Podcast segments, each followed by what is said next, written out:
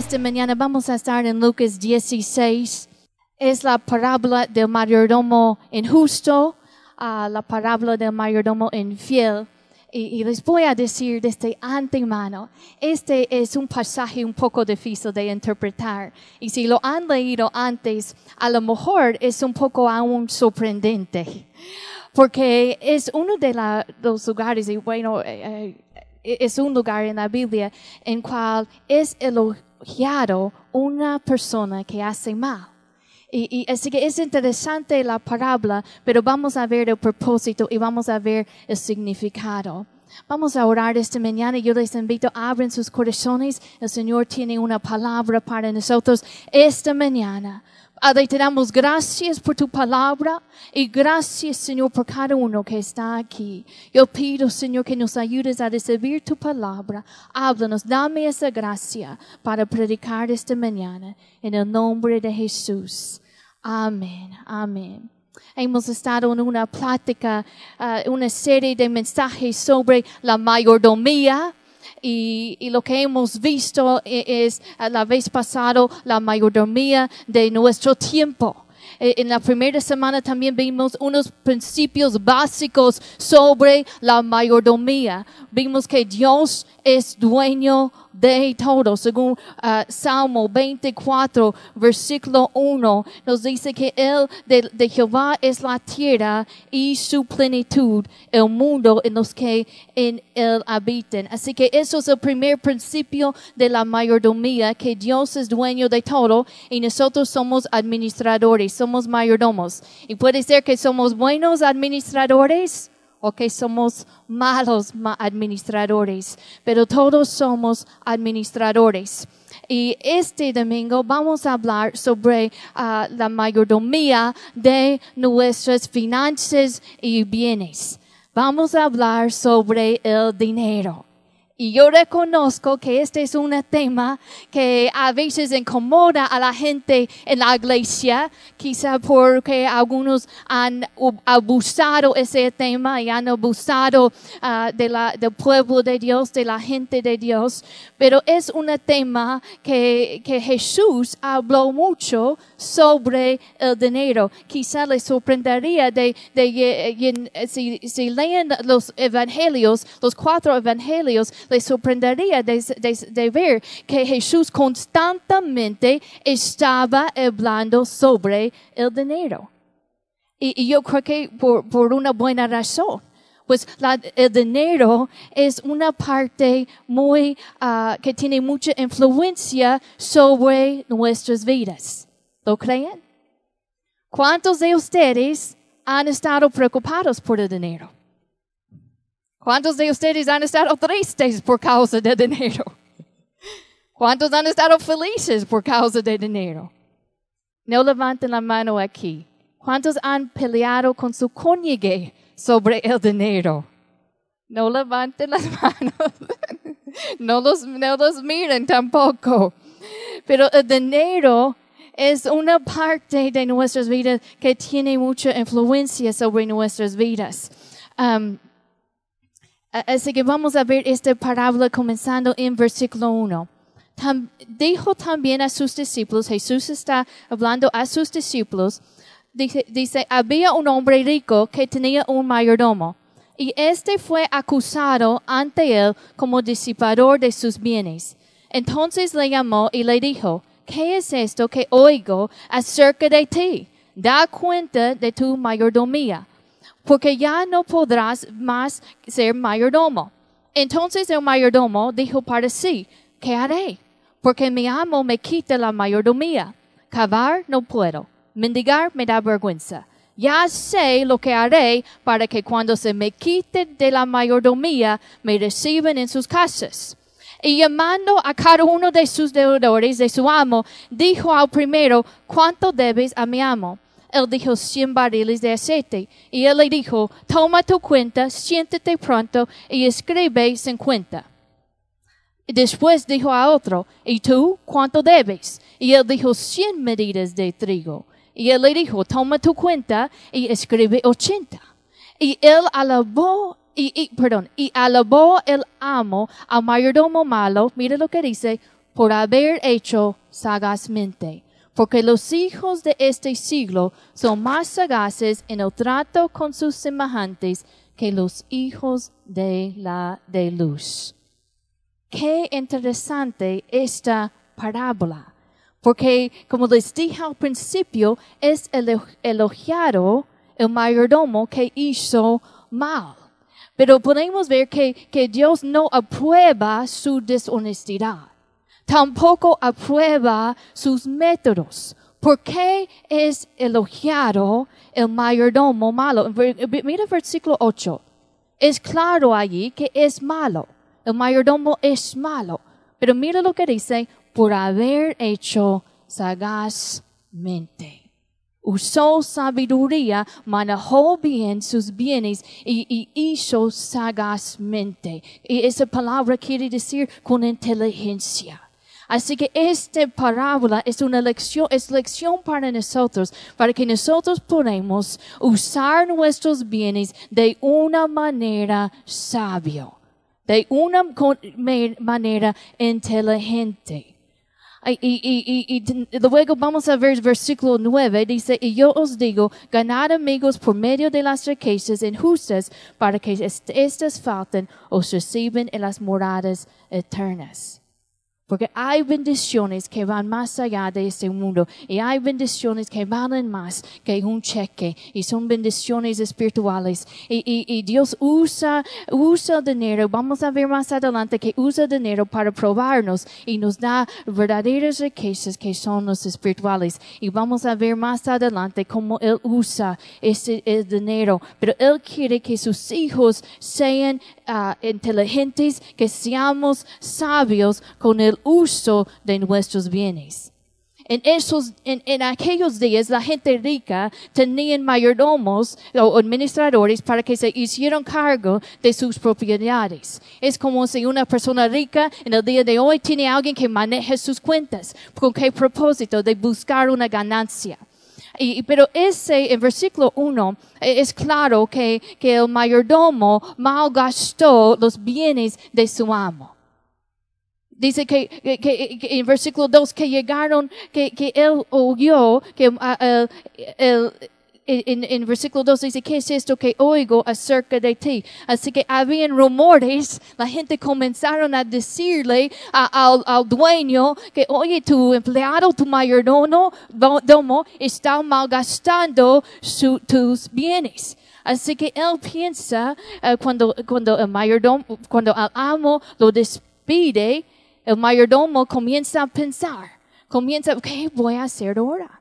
¿Qué voy a hacer? ¿Se lo mereció que lo despidieron? Y llega un momento en que comienza a pensar en un plan y una estrategia. Y él dice en versículo 3, pues eh, de cavar no puedo. Eh, Quizá él pensaba, bueno, no tengo fuerzas eh, para cavar, nunca he hecho ese tipo de trabajo, cavar no puedo. Mendigar, pues qué vergüenza.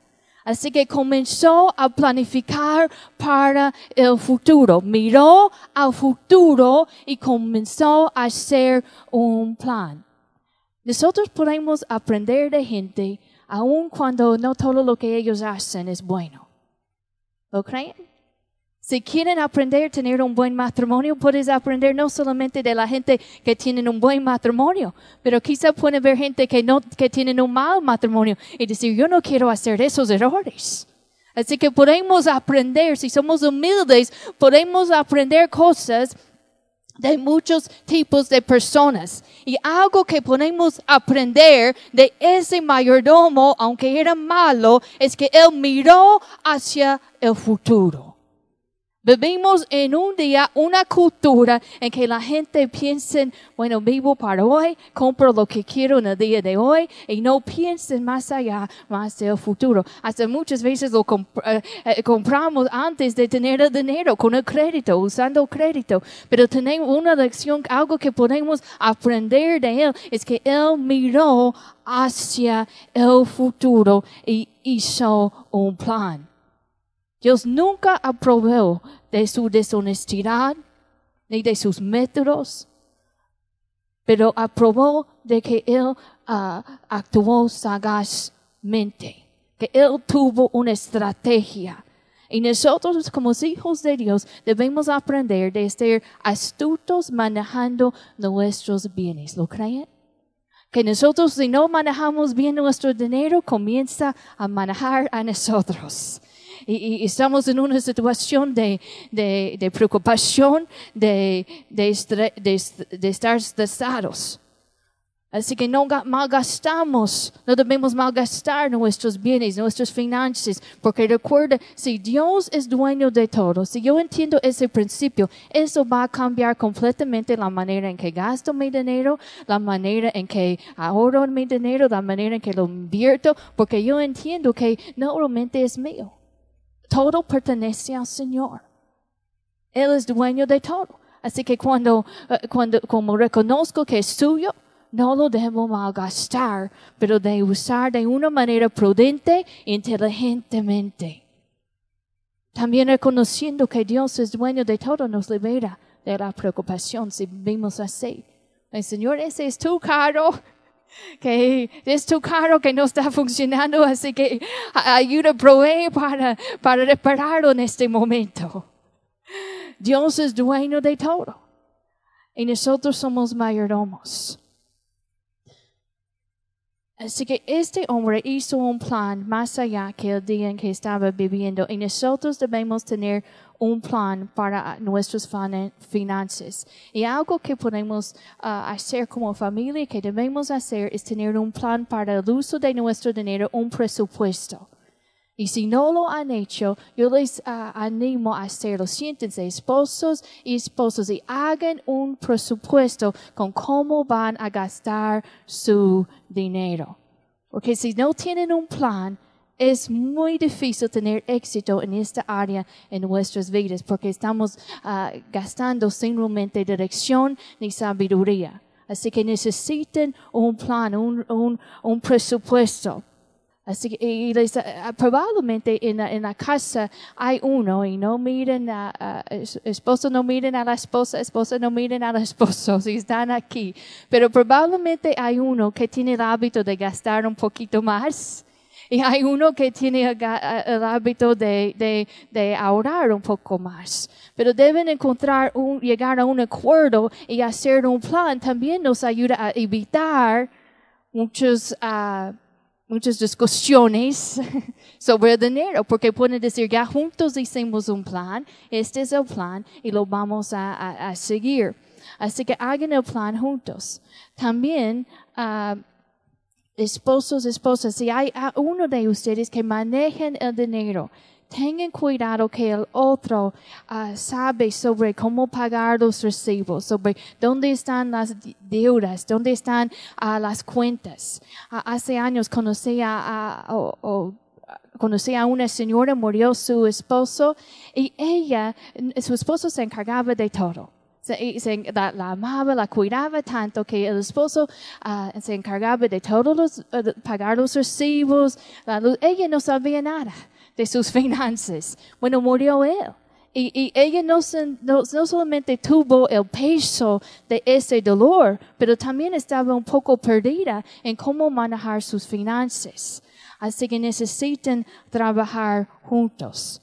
Um, vamos a ver Malaquías 3.10. Cuando hagan su plan, recuerden, todo lo que tenemos pertenece a Dios, pero Él nos ha pedido que damos 10% a la iglesia local. Malaquías 3, versículo 10 dice, traed todos los diezmos al afolí y haya alimento en mi casa y probadme ahora en esto, dice Jehová de los ejércitos, si no os abriré las ventanas de los cielos y derramé sobre vosotros bendición hasta que sobreabunde. Amén. Así que cuando hagan su plan, 10% de ese, de ese dinero debe ser apartado para la iglesia local. Y también planeen, bueno, esto es lo que vamos a dar de diezmo, y también esta cantidad para ofrenda, de ofrenda de misiones, o lo que el Señor pone en su corazón. Y la promesa es que el Señor nos va a bendecir. En versículo, en versículo 10 dice, hasta que sobreabunde. ¿Lo creen? Amén. Es, es promesa del Señor. ah, cuando yo estaba en, en, la, en iba a graduarme de la escuela, vivía con mi abuela y no tenía nada de dinero para pagar por la universidad. Y ella me decía, Mayra, vas a tener que trabajar mucho, sacar buenas calificaciones si quieres ir porque no te puedo ayudar. Así que yo trabajé y, y, y saqué una, unas becas, pero usualmente las becas nada más cubren parte del, del, del gasto. Y oramos, oramos, oramos. Bueno, a- había un abogado en nuestra ciudad y ese abogado ah, tuvo- era parte de una compañía que proveía becas y ellos nos dieron tanto dinero que no solamente nos dieron para la colegiatura, nos dieron para los libros, nos dieron para la comida y por cualquier cosa dijeron, esta es la cantidad de dinero que vas a necesitar para tu estancia en la universidad. Pero durante ese tiempo nosotros nunca, aunque yo estaba trabajando, nunca faltamos en dar el diezmo y la ofrenda. Nunca. Nunca lo, nunca lo, nun- nunca fue un, eh, un momento que no lo, en, en que dudamos, bueno, si lo vamos a dar o no. Siempre fue ah, entendido, lo vamos a dar. Y, y el Señor proveyó, y, y ellos me dijeron, este es el dinero que tú necesitas para toda tu estan- estancia aquí. Y alguien me dijo, bueno, Mayra, ah, no tienes que desmar sobre ese dinero porque es un regalo, lo usas para, para tu estancia. Y yo no sé, yo no sé, pero dije, bueno, si hay duda, yo prefiero ser más generosa que, que no generosa. Así que yo dije, bueno, voy a desmar sobre ese dinero. Y aunque ellos me dijeron que esta es la cantidad que necesitas, siempre, cada año me sobraba. Siempre me sobraba. Y, cuando gradué tenía una cuenta de ahorros de todo lo que me había sobrado. En ese tiempo nunca dejaba de pagar el diezmo y daba fielmente a misiones y daba de ese dinero. El Señor, el Señor es fiel a su promesa. Y digo eso no para que miren a mí, para, pero por un ejemplo que vean, el Señor es fiel a su promesa. Así que parte, cuando hagan su plan, parte de ese dinero debe ser para el diezmo, 10% de, de su ingreso. Y también dejen parte para ofrenda a misiones o lo que el Señor pone en su corazón. También parte de ese dinero debe ser para ahorrar para el futuro. Y vivimos en, un día en que hay tantos anuncios, cómpralo ahora. Nada más deje ese depósito y te lo damos ahora. Y- pero luego pagamos con todas las deudas que nos acumulen.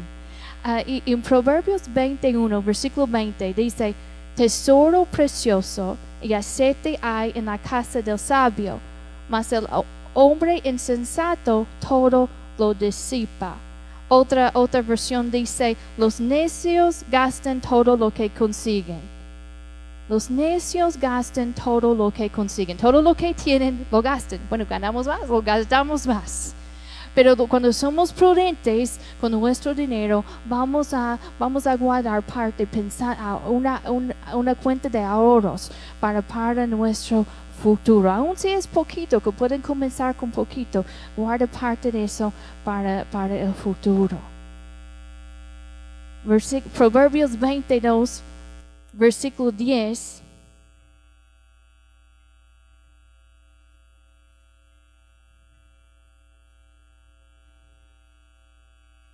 Perdón, Pro- Proverbios 22, versículo 7. Dice, el rico se enseñorea sobre los pobres y el que toma prestado es siervo del que presta. El que toma prestado es siervo del que presta. Así que la Biblia nos advierte en no eh, meternos en mucha deuda. Y yo sé que vivimos en un día de mucha tentación, mucha oferta. Vas a algún lugar y, te ofrecen un carro cuando tú sabes que no puedes pagar por ese carro. Te ofrecen una casa más de lo que puedes pagar. Te ofrecen, ah, cuando vas a la tienda, siempre tienen una oferta, bueno, 20% de descuentos y te doy esta tarjeta de crédito. Y, y hay esa tentación ahí, pero la palabra nos ad- advierte, nos dice, el que toma prestado es siervo del que presta. Así que cuando hagan su plan, tengan cuidado de no entrar en deudas que no pueden pagar. Sean sabios, sean sabios con el uso de su dinero. Vamos a ver ahora eh, en esta parábola, vamos, así que la primera cosa que vimos es que el Señor, el mayordomo malo hizo un plan, miró hacia el futuro, hizo un plan. Vamos a leer ahora versículo 9 otra vez. Jesús da ahora la interpretación de esta parábola. Dice, en versículo 9 dice, y yo os digo, ganad amigos por medio de las riquezas injustas, para que cuando éstas, mira lo que dice, falten, os reciben en las moradas eternas. Qué versículo tan interesante. Y, suena co- como que casi choca con nosotros, si somos honestos, porque suena como que está diciendo, pues usa tu dinero para ganar amigos, ¿verdad? E- Eso es como, como suena. Pero así como ese mayordomo injusto usó, usó sabi- ah, inteligencia para ganar amigos, recuerda, él iba a estar ah, sin trabajo, sin un lugar donde, donde, donde quedarse, así que usó, eh, usó inteligencia para ganar amigos. Así nosotros podemos usar nuestros bienes terrenales con un propósito eterno cuando lo invertimos en el reino. Y quiero, quiero hacerles un ejemplo de cómo esto puede funcionar. Si pueden imaginarse, hay una madre soltera que, que quizá vive cerca de ti y tú sabes que está luchando uh, con su situación económica.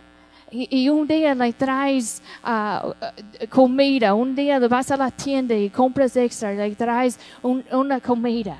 Y ella, sorprendente, dice, bueno, ¿por qué haces esto? Porque, porque yo amo al Señor, él es, él, Él es mi Señor y Él te ama a ti y quiero que sepas que Él tiene cuidado de ti y allí te abre una puerta para compartir el Evangelio.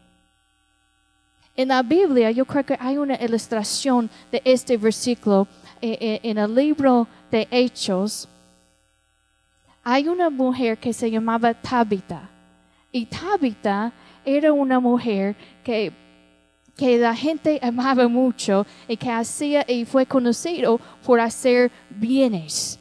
Y ahí dice la palabra en Hechos 9 que ella hacía buenas obras y ayudaba a los pobres. Y un día Tabitha también se llamaba Dorcas, cayó muerto, muerta.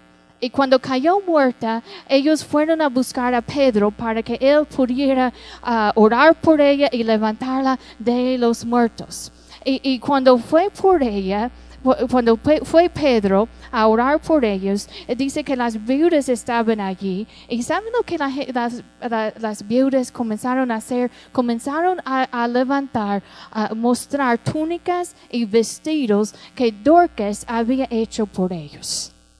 Ellos y estaban llorando, estaban eh, entristecidos porque murió esta mujer tan generosa. La generosidad es un- y, el amor van juntos. El amor por naturaleza da. El amor por naturaleza es generoso.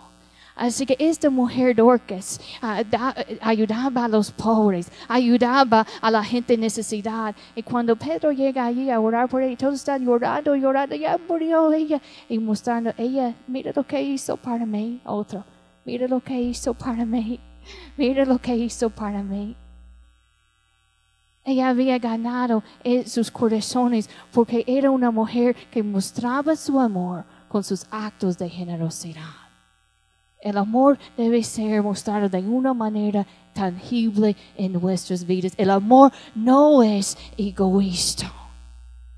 Así que el Señor nos, dice varias veces en la palabra que debemos ah, compartir con los necesitados. Si el Señor te ha dado algo que tú puedes compartir con alguien que tiene necesi- necesidad, comparte. Aunque sea algo sencillo. Quizás no tienes 100 dólares para dar a alguien, o quizás sí. Pero lo que tienes, todos tenemos algo que podemos bendecir a alguien más, de compartir a alguien más. Quizás simplemente compartir una comida, quizás simplemente compartir, ayudarles, a, si es alguien con necesidad, ayudarles a cuidar a los niños, a limpiar la casa. Todos tenemos algo que podemos dar. El amor no es egoísta, el amor es generoso. Así que eh, en, Romanos, perdón, en Romanos 12, versículo 13 dice, comparten, ayuden, ayuden a los hermanos necesitados, practiquen la hospitalidad. Practiquen la hospitalidad. Hay gente que piensa, bueno, no, no voy a invitar a mucha gente porque van a ensuciar la casa o, o no voy a, no voy a, hacer un gran comida aquí porque van a, va a costar trabajo, pero el amor es generoso, el amor da. Y su amor ha sido derramado, depositado en nuestros corazones por el Espíritu Santo. Otra cosa en versículo 9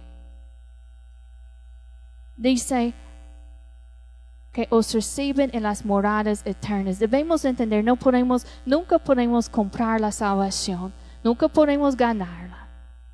Nunca podemos, de- si, si, aun si la gente de diezmen cada semana dan ofrenda, esto no va a comprar su salvación. La salvación es un regalo de Dios. Pero el dinero sí nos puede desviar del Señor. Si, si a- adoramos al dinero, eh, sí nos puede desviar. Así que debemos cuidado, debemos tener cuidado. Pero hay, hay una manera de usar nuestros bienes para acumular tesoros en el cielo.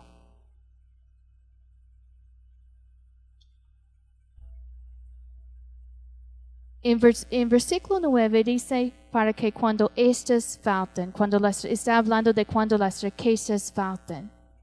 Cuando las riquezas falten, va a haber un momento en cuando la- el dinero, las fi- finanzas te va a fallar.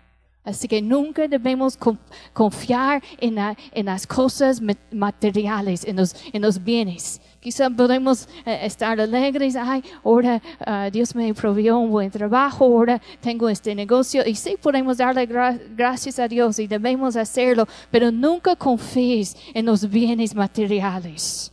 Porque algún día todo eso va a fallar. Cuando esos fa- no confíes en el dinero para tu seguridad. En Proverbios 23 compara a, a las riquezas a, a una águila.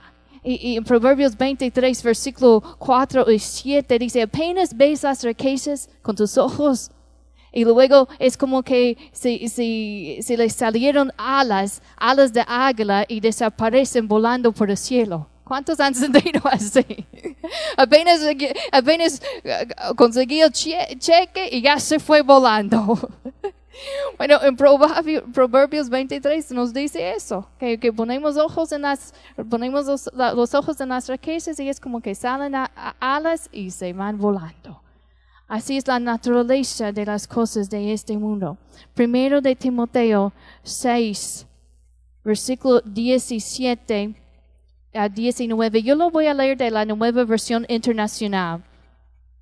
Dice, a los ricos de este mundo, mándales que no sean arrogantes ni pongan su esperanza en las riquezas que son tan inseguras, sino en Dios, que nos provee de todo en abundancia para que lo disfrutemos. ¿Escucharon eso? Dice que no debemos poner nuestra esperanza en las riquezas porque son inseguras. Pero debemos poner nuestra confianza en el Señor. Luego, versículo 18 dice, mándales que hagan el bien, que sean ricos en buenas obras y generosos, dispuestos a compartir lo que tienen. De este modo, atesorarán para sí un seguro caudal para el futuro y obtendrán la vida verdadera. Así que di- dice que debemos ser ricos en buenas obras y generosos y dispuestos a compartir. Así que no confíes en el dinero para tu seguridad. Eclesiastes eh, 5, versículo 10 dice, el que ama el dinero no se saciará de dinero. Y el y que ama el mucho tener no sacará fruto. También esto es vanidad. Así que cuando amamos el dinero, cuando esa es nuestra prioridad, nada más quiero ganar más, trabajar para ganar, para ganar, para tener más. Dice que nunca vamos a estar satisfechos así. ¿Y ¿Cuántos han escuchado de gente y hemos escuchado las noticias y, y quizá conocen a alguien que quizá tiene muchas riquezas, mucho dinero, pero no son felices, son miserables. Así que el dinero no, no nos da felicidad y no debemos depender de ello. Versículo, vamos a regresar a la parábola, versículo 10 a 12. Dice, el que es fiel en lo muy poco, también en, en lo más es fiel. Y el que en lo muy, poco es injusto, también en lo más es injusto. Pues si en las riquezas injustas, si fuiste fieles, ¿quién os confiará lo verdadero? Y si en lo ajeno no fuisteis fieles, ¿quién os dará lo que es vuestro? De alguna manera, Dios usa los, cómo manejamos nuestras finanzas para probar nuestra fidelidad. Si manejamos bien nuestros bienes y pensamos, bueno, esto es de Dios, yo voy a, yo voy a, respetar su voluntad, yo voy a usarlo con inteligencia. Dios prueba nuestra fidelidad. Y luego versículo 11 habla de que Él nos, dice, ¿quién os confiará lo verdadero? ¿Qué, ¿A qué se refiere aquí lo verdadero? son las bendiciones espirituales, las bendiciones que reciben del Señor. Así que Él prueba cómo, cómo manejamos nuestros bienes, cómo manejamos nuestras finanzas. Y, y, si somos fieles en, ese, en esa área, puede ser que Él abre los cielos, los cielos y nos da aún más bendiciones de lo verdadero que son las riquezas espirituales. Versículo 13 dice, ningún siervo puede servir a dos señores. Puede o aborrecerá al uno y amará al otro, o estimará al uno y menospreciará al otro. No podéis servir a Dios y a las riquezas. No puedes amar a Dios y a las riquezas también. Ama a Dios, no el dinero. El dinero puede ser una buena herramienta pero es un muy mal ídolo. Es un muy mal Dios. Porque cuando la gente pone al dinero como un Dios, cuando viven solamente para ganar, cuando viven solamente para, para, para el dinero y buscan y buscan el dinero, entonces e, eso comienza a ser su Dios. Es un muy mal Dios y nos desvía del Señor, nos aleja del Señor. Así que no amas al dinero ni vives para el dinero. Vive para el Señor y usa el dinero como una herramienta. El dinero uh, muchas veces es como en tu carro, si puedes ver ahí los, ¿cómo se dice? Los, uh, lo que mide uh, lo que hay adentro, la temperatura del carro y, y, y los... Um, diagnósticos allí en el carro y eso te dice lo que está pasando dentro del carro aunque tú no lo puedes ver. Cómo usas tu dinero también puede ser una muestra de lo que está pasando en tu corazón, porque donde está tu tesoro, donde está tu corazón allí, donde, donde esté vuestro tesoro, allí estará también vuestro corazón. Así que cómo usamos nuestro dinero, nuestros bienes, es una muestra de lo que hay en tu corazón. Si ves tu registro de, de, tu cuenta de cheques y ves, bueno, cómo lo gastas, allí puedes ver las cosas que amas, las cosas que, que, que, te, que te gusta. Es una muestra de lo que hay adentro. Y no tienes que ser rico para tener el dinero como un ídolo. Hay gente que son pobres, que no tienen mucho dinero, pero el dinero y los bienes es su ídolo viven y piensan para el dinero, siempre eh, no comparten con nadie. Aunque eh, es, no tienes que ser rico, puede ser para tener el dinero como un ídolo, porque muchas veces pensamos, bueno, eso es para la gente que tiene mucho, no para mí. No hay gente que tiene poco, pero dinero eh, están obsesionados con el dinero. Primero de Timoteo 6, versículo 10 dice, raíz de todos los males es el amor al dinero, el cual codiciando algunos, se, mira lo que dice, se extraviaron de la fe y fueron traspasados de muchos dolores. No dice que el dinero es malo, pero el amor al dinero Cuando lo amamos, amamos a Dios, no el dinero. Y dice cuando lo codiciamos, se extraviaron de la fe, se desviaron y luego fueron traspasados de muchos dolores. Es una advertencia de no también de no codiciar y nosotros vivimos en, en, una sociedad en constantemente estamos expuestos y no sé si, bueno, aún como padres nos pasa, el hijo llega de la escuela y dice, ah, mami, mi hijo tiene un nuevo iPhone, tiene un Xbox, no sé qué. y, así hay esa presión y ven al vecino y tiene un carro nuevo y, y ven al amigo que tiene una casota y hay esa presión. Bueno, nosotros no, no debemos uh, codiciar lo que otros tienen.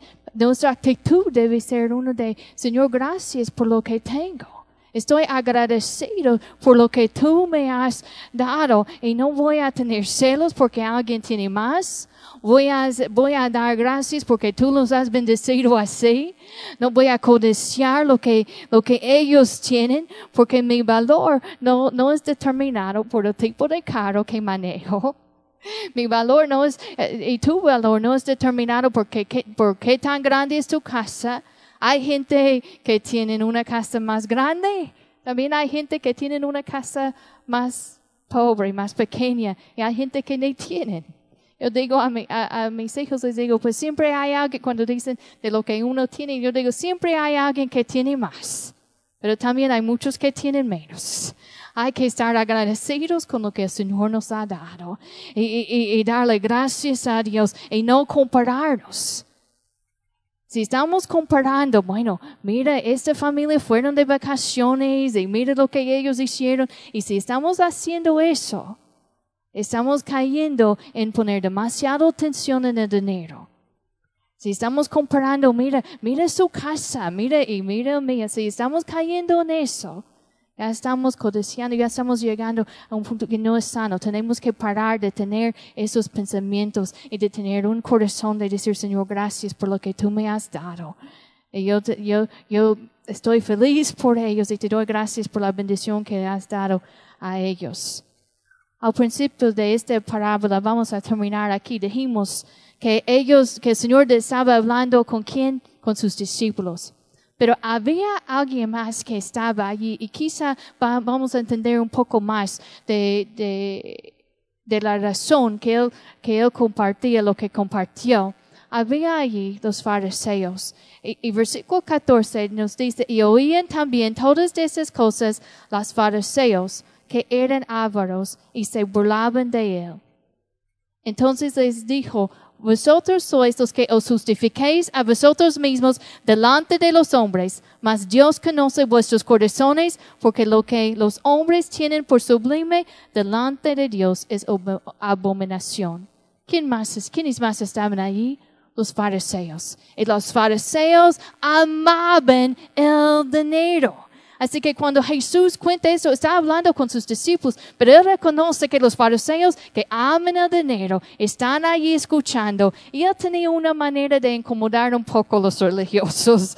Así que él comienza a incomodarlos con lo que él dice. ¿Y qué es la respuesta de ellos? Se burlan de Jesús.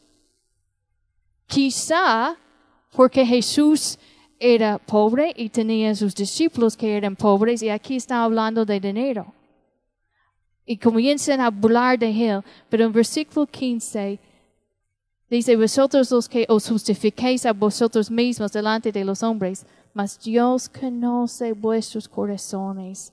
Por lo que los hombres tienen por sublime delante de Dios es abominación. Dios piensa de una manera diferente sobre el dinero que el mundo piensa.